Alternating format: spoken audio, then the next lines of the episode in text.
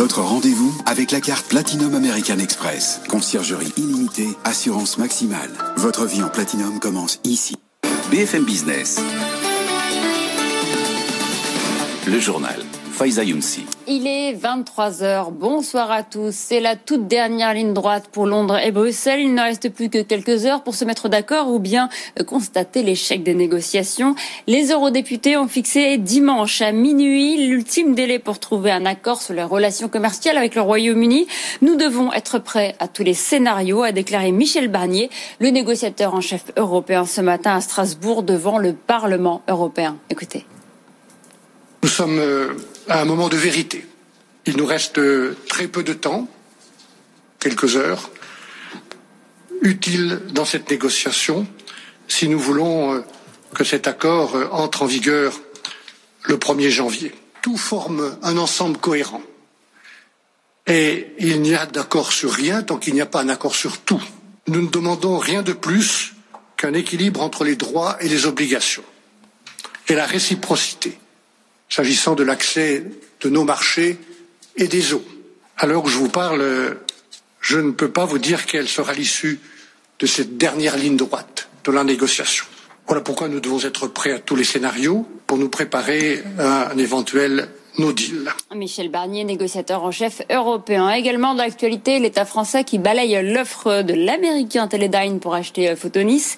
Pour des raisons de protection des activités stratégiques, l'entreprise est spécialisée dans la photodétection et travaille pour l'aéronautique et la défense. Le ministère des Armées a donc décidé de refuser tout investissement étranger dans l'entreprise et travaille en ce moment sur un projet alternatif avec des acteurs industriels et financiers français. D'ailleurs, la France a décidé de prolonger ses mesures de contrôle des investissements étrangers jusqu'à la fin de l'année prochaine. Bercy avait abaissé le seuil de contrôle des opérations étrangères sur les sociétés euh, cotées, le faisant passer de 25% du capital à 10%. C'était au tout début de la crise sanitaire. On poursuit avec notre rendez-vous hebdomadaire. Chaque semaine, notre éditorialiste Emmanuel Le Chypre prend le pouls de l'économie française avec son baromètre. Notre tableau de bord, cette fois-ci, se penche avant tout sur la consommation. Le détail avec Thomas Schnell. Si certains secteurs ont gardé une activité presque normale comme l'industrie ou la construction, ce n'est pas le cas des commerçants, premiers pénalisés du reconfinement, explique notre éditorialiste Emmanuel Le Chypre. D'abord parce qu'on sait que ce deuxième de ce deuxième confinement, il a touché deux fois plus la consommation que la production, et puis surtout parce que novembre-décembre, c'est évidemment euh, les mois les plus cruciaux pour euh, les commerçants, c'est entre 20 et 70-80% euh, du chiffre d'affaires pour certains secteurs. Mais la reprise est bien là, parmi les secteurs marchands plébiscités, l'enfance, la beauté, la maison ou le jardin.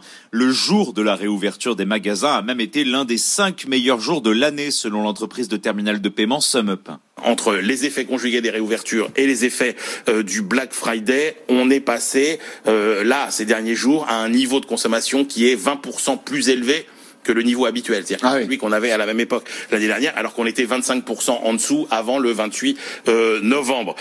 et ça, c'est l'effet évidemment réouverture des commerces physiques et aussi le commerce digital qu'il faut évidemment saluer. On en est quand même aujourd'hui 43% des achats se font quand même par le canal du euh, digital. Autre marché qui tente de rattraper son retard, les transports globaux, eux, ne repartent pas. Le déconfinement n'a pas relancé la fréquentation des trains ou des bus, mais en revanche, les déplacements vers le lieu de travail, eux, sont en hausse. Aux États-Unis, l'actuel président Donald Trump a promulgué ce soir la loi qui permet d'exclure de la bourse les entreprises chinoises si elles n'adhèrent pas aux normes américaines en matière d'audit. C'est ce qu'a annoncé tout à l'heure la Maison-Blanche et un peu plus tôt dans la journée. Les États-Unis avaient également allongé leur liste noire de groupes chinois qui ne peuvent plus faire affaire avec des entreprises américaines, en y ajoutant le géant des puces informatiques SMIC et le leader mondial des drones de loisirs DJI, comme pour Huawei.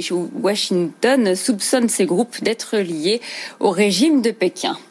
On poursuit avec euh, la chute de Saint-Gobain à la Bourse de Paris. Le titre a cédé 5%. Il a pesé sur le CAC 40 aujourd'hui qui a clôturé en baisse de 0,4% à 5527 points. Le géant français des matériaux de construction est éclaboussé par l'affaire de l'incendie de la tour Grenfell à Londres qui avait fait 72 morts en 2017. En effet, les enquêteurs se penchent sur l'un de ses partenaires. C'est le texte qui a fabriqué les matériaux d'isolation de cette tour. On termine avec la descente aux enfers euh, pour euh, Cyberpunk et son éditeur polonais CD, CD Projekt. Le cauchemar continue. Le jeu vidéo, l'un des plus attendus de l'année, avait subi dès sa sortie la semaine dernière les critiques des joueurs et de la presse spécialisée à cause des nombreux bugs. Et eh bien aujourd'hui, nouveau coup dur. Sony a décidé de retirer le jeu de sa boutique en ligne, la PlayStation Store. Raphaël Couder. C'est une décision rarissime de la part de Sony. Impossible désormais de trouver Cyberpunk sur sa boutique en ligne, et ce jusqu'à nouvel ordre. Le jeu était pourtant promis à devenir l'une des meilleures ventes de la PlayStation, mais dès sa sortie, les défaillances techniques en cascade provoquent la colère des joueurs. Sony, qui prélève environ 30% des ventes, ne juge habituellement pas la qualité des jeux, mais face au tollé, le groupe affirme vouloir préserver la satisfaction de ses clients avant tout. Tous ceux qui le souhaitent seront donc remboursés. Un scénario noir pour CD Projekt. La PlayStation représente les deux tiers du marché des consoles.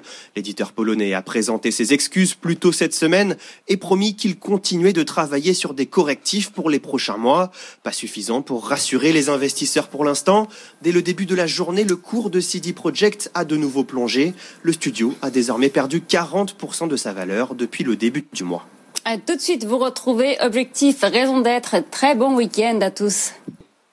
Au bureau ou en déplacement, écoutez BFM Business à la radio. À Clermont-Ferrand, 107.0. Découvrez toutes les fréquences FM de BFM Business sur bfmbusiness.com. BFM Business à Metz 104.0, à Vichy 91.8. BFM Business, la radio de l'info économique et financière. BFM Business, c'est toute l'information économique et financière gratuitement à la télévision sur toutes les boxes internet. Chez SFR sur le canal 31 chez Orange sur le canal 228, chez Bouygues Télécom sur le canal 242, chez Free sur le canal 347.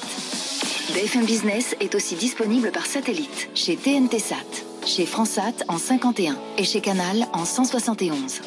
Retrouvez toute l'actualité économique au bureau sur bfmbusiness.com, bfmbusiness.com ou en mobilité avec l'application BFM Business. BFM Business, première chaîne éco de France.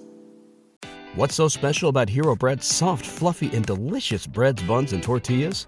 Hero Bread serves up 0 to 1 grams of net carbs, 5 to 11 grams of protein, and high fiber in every delicious serving. Made with natural ingredients, Hero Bread supports gut health, promotes weight management, and helps maintain blood sugar. Hero also drops other limited edition ultra low net carb goodies like rich, flaky croissants and buttery brioche slider rolls. Head to hero.co to shop today.